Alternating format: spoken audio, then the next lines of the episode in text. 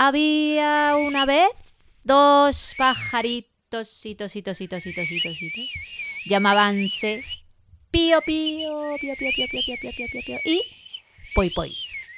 Eran Pío Pío y Poi Poi. Pío Pío, pa, pa, Poi Poi, pa, pa, Pío Pío, pa, pa, Poi Poi, pa, pa, Pío Pío, pa, pa, Poi Poi, pa, pa, Pío Pío, pa, pa, Poi Poi. Pío Pío siempre estaba contento, ento, ento, pero Poi Poi siempre estaba de mal humor. ¡Ay! ¡Ay, ay, Vivían en el mismo árbol, se posaban sobre la misma rama, usaban la misma puerta de entrada, dormían en la misma cama, compartían el edredón y la almohada y usaban el mismo cepillo de dientes todas las noches. Ese invierno hacía muchísimo frío. Era el invierno más frío que recordaban Pío Pío y Poi Poi. Sus alitas se congelaban, nada más alzar el vuelo. Así que decidieron, ¿por qué no hacemos como los osos? Porque los osos, los osos se meten en un agujerito y se pasan todo, todo el invierno durmiendo. Eso, vamos a, vamos a hibernar. Antes de meterse en la cama, comieron todo lo que sus cuerpecitos iban a necesitar para esos tres meses. Lombrices, semillas y miguitas de pan. Con la barriguita llena y satisfecha se pusieron el pijama y se metieron en la cama preparados para dormirse. Les costó un poquito, como hace uno para dormirse sabiendo que va a dormir tres meses. Se pusieron un vídeo de YouTube de esos que duran muchas, muchas, muchas horas. Música para hibernar. Y cayeron plácidamente en el sueño más profundo que jamás hubieran tenido. Y duró solo diez minutos, porque a los diez minutos llamaron a la puerta insistentemente. Pío Pío fue de puntillas y al mirar por la mirilla es un búho. Un búho. ¿Y qué hace aquí un búho? Abriéronle la puerta rápidamente porque todos saben que en el mundo de los pájaros los búhos son un ave bastante eminente. Buenas noches, señor búho. ¿Qué desea? Búho. Búho. Sí, señor búho, sabemos que es usted un búho, pero ¿qué desea? Búho. Búho. Se ponía complicado el hablar con este animal endiablado. Señalaba con urgencia el árbol de al lado, que es donde él vivía, y Pío Pío y Poi Poi se asomaron y vieron que un vendaval había tirado la casa del búho, y este de la tristeza quedóse mudo, tan solo pudiendo decir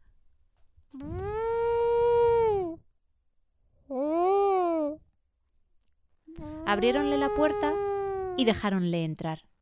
La cama era bastante grande, entonces no hubo problema. El búho se colocó en el medio, Pío Pío a la derecha y Poi Poi a la izquierda.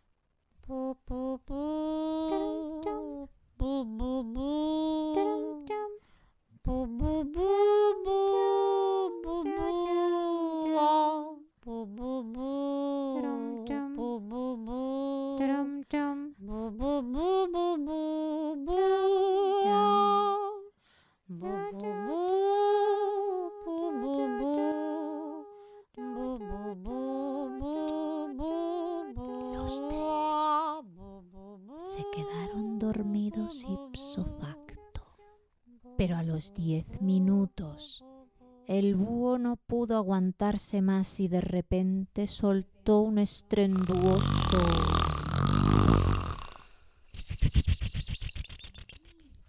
Pío Pío y Poi Poi abrieron los ojos de par en par. Se sentaron en la cama y rígidos se miraron el uno al otro. Muévele un poco como hacíamos con la abuela cuando roncaba. Moviéronle y se volvieron a acostar. Pero a los diez minutos, de repente sonó uno más grande y terrorífico. Hazle así. Hazle así como le hacíamos a, al abuelo. Y se pusieron los dos a la vez. Pero a pesar de sus intentos, el búho no les dejó dormir en toda la noche. Y a la mañana siguiente, Pío Pío y Poi Poi entonaron esta canción para que el búho se fuera a dormir a la terraza.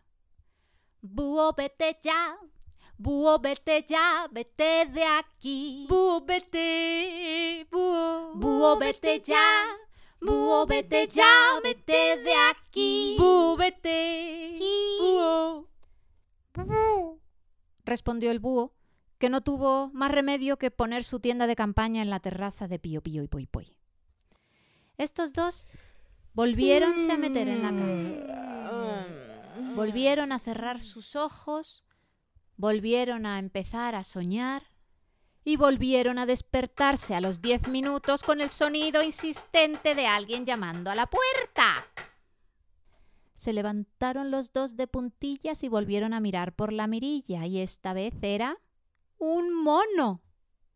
Le abrieron la puerta y el mono entró, colgándose con la cola de la lámpara de la entrada y haciendo piruetas por aquí y por allá, Y señalando por allá, con el por dedo allá, y por allá hacia afuera. Más concretamente, señalando el tejado de su casa que se había derrumbado por el vendaval. Y pidió, con ojos de gatito triste, un sitito en la camita de Pío Pío y Poi Poi. Pero Pío Pío y Poi Poi, antes de dejarle entrar, tenían que hacerle una pregunta. Oye, mono, ¿tú roncas? El mono sacudió la cabeza negando tal acusación. Bueno, pues entonces le podemos dejar. Bueno, vale. Bueno, lo que tú quieras. Le dejaron pasar, pero a los diez minutos de sueño sin ronquidos, se oyó un leve... No se despertaron por el sonido, pero al cabo del rato empezó a oler la habitación de tal manera que tuvieron que taparse la nariz, abrir las ventanas y sacudir las sábanas. ¿Has sido tú? Que no, que ha sido el primate este. Y el primate se pasó toda la noche soltando unos sonidos y unos fétidos olores tales que Pío Pío y Poi Poi pasaron toda esa nocturnidad con la cabeza fuera de la ventana intentando respirar. A la mañana siguiente, cuando despertó el mono, le miraron fijamente a los ojos y le cantaron. Mono, vete ya, mono, vete ya, vete de aquí. Mono, vete, mono, Mono, vete ya, mono, vete ya, vete de aquí. Mono, vete, mono. Marchóse el mono a la tienda de campaña del búho e instalóse con él para hibernar. Pío Pío y Poi Poi no estaban dispuestos a que les volviera a pasar lo mismo, así que cerraron la puerta, pusieron cinco cerrojos y clavaron unas tablas de madera a través y a través, para que no volviera a entrar nadie ni a salir. Pío Pío, Poi Poi, Pío Pío, Poi Poi, Pío Pío, Poi Poi, Pío Pío. Poi Poi. Transcurrieron las noches de hibernación plácidamente.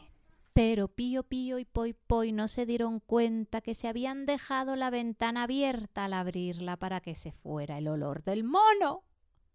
Y se deslizó en mitad de la noche por la ventana un animal largo y viscoso, que no tenía patas, pero que se movía tranquilo y sigiloso hasta colarse dentro de la cama de Pío Pío y Poi Poi. Estos se despertaron por el frío de su piel y al ver que se trataba de una serpiente, no se movieron ni un milímetro porque todos sabemos que a veces las serpientes cuando tienen hambre recurren a, comerse pajaritos. Esta serpiente no se comió ni a Pío Pío ni a Poi Poi, pero empezó a hacer algo realmente extraño que consistía en contar historias que nadie entendía y luego reírse ella misma de las historias. Era algo así como...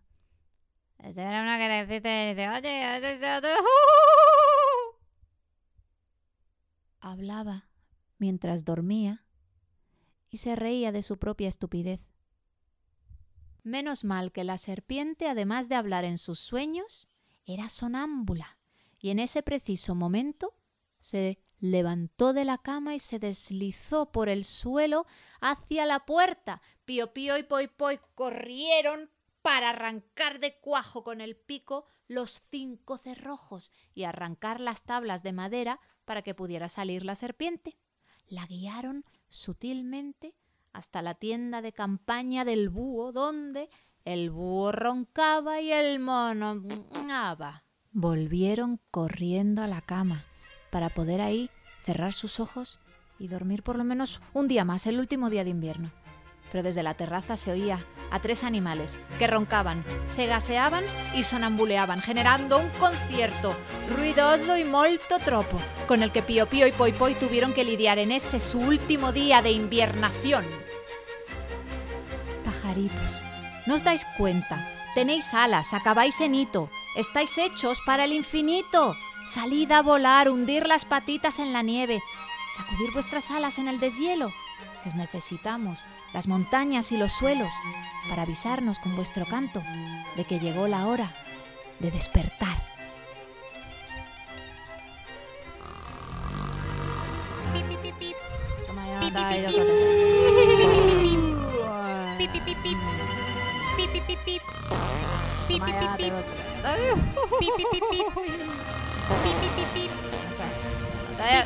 Vedota!